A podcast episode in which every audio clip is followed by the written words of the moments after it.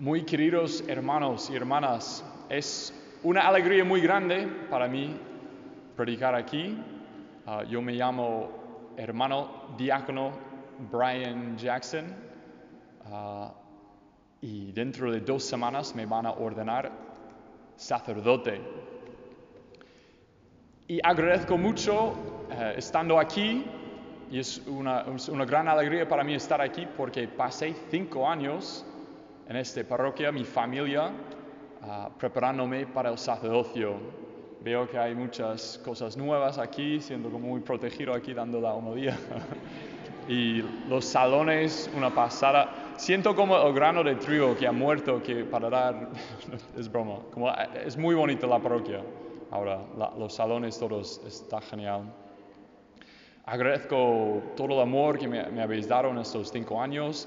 Y pensé que no iba a poder venir aquí antes de la ordenación, no, no pensaba que iba a ser posible, pero por la gracia de Dios he podido pasar, aunque sean unas horas muy breves, he podido ver a mi hermana también.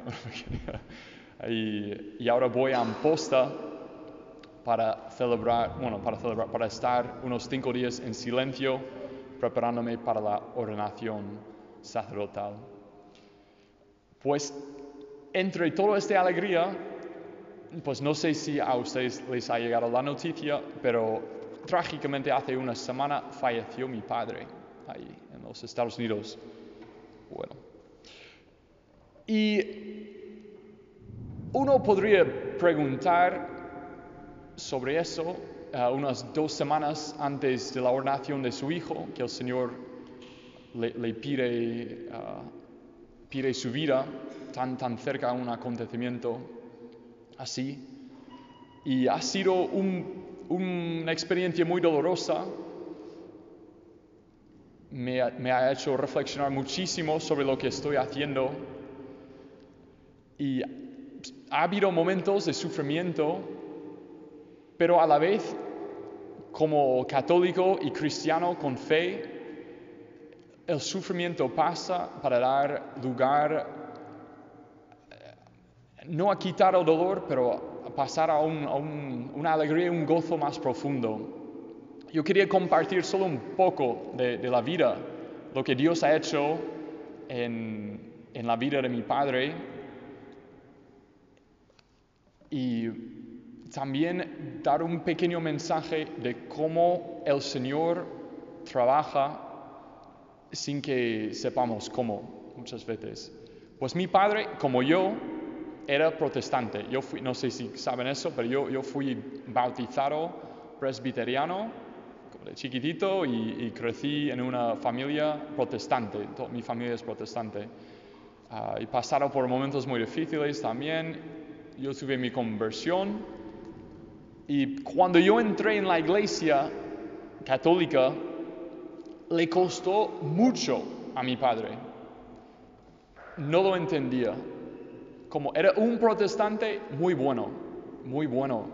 Una historia así rapidita, cuando yo tenía tres años, tres años, eh, lo siento si voy a arruinar la vida de alguien aquí ahora mismo, pero bueno, con tres años, 24 de diciembre, yo estaba como, ah, Santa Claus, va a ser genial los regalos, y Santa Claus, Santa Claus, hablando de eso todo el día, y él como, mira, basta, celebramos la Navidad porque es el día de Jesucristo, es el día que nació Dios en el mundo.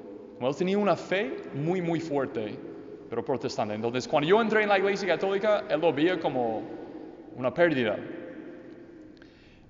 Y después, cuando encontré la vocación, empecé a tomar pasos de, de dejar la familia, todo le costó también. Aunque entendía un poco de- del aspecto misionero de dejar todo por, por Jesús.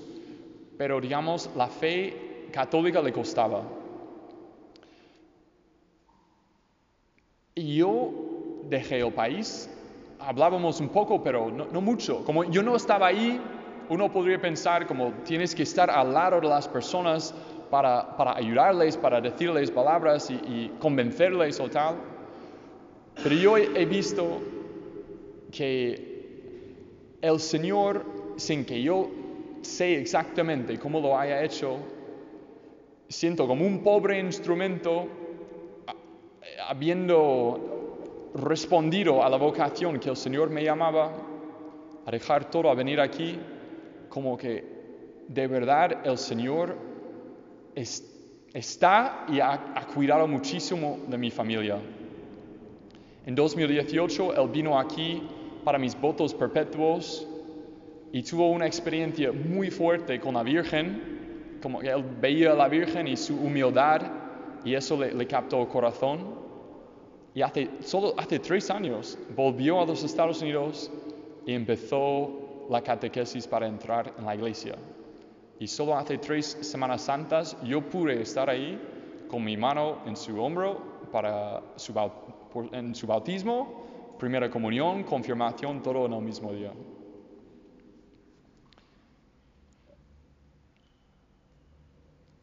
Y ahora, pues también viendo cómo ha vivido estas últimas, últimas semanas, estuvo en Semana Santa con el hogar en los Estados Unidos, rezando todo el día en adoración,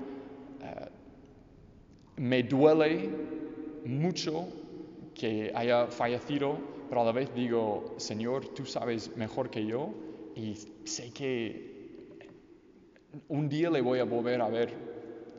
Nuestro fundador me inmediatamente, tanto la madre Ana, el padre, el padre Félix, todos me escribieron ah, dándome el pésame con palabras muy profundas, muy bonitas que me han ayudado mucho.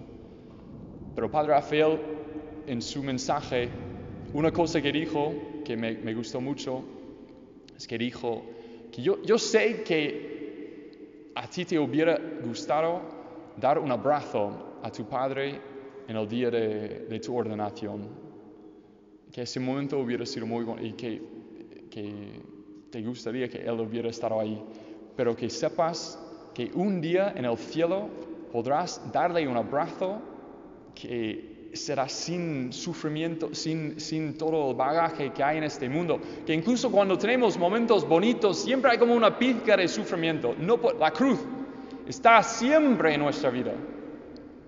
Y en este vida siempre va a estar ahí. Todo el mundo aquí puede reflexionar y decir, yo tengo, hay una cruz, algo de sufrimiento ahí. Pero como cristianos ese sufrimiento va a pasar, bendito sea Dios. Y un día, si somos fieles a su gracia, podremos entrar en el cielo y estar con Él para siempre. Pues yo hago unas cosas. Pido que recen por mí, por mi Padre. Eh, en estos momentos en que estoy tan cerca de la ordenación sacerdotal, pues el gozo es inmenso, pero también siento la responsabilidad que va a ser ser sacerdote. Y eh, también pediré por ustedes, les encomiendo mucho, agradezco mucho, de verdad, habiendo estado aquí, aprendí mucho de ustedes, pues que así sea.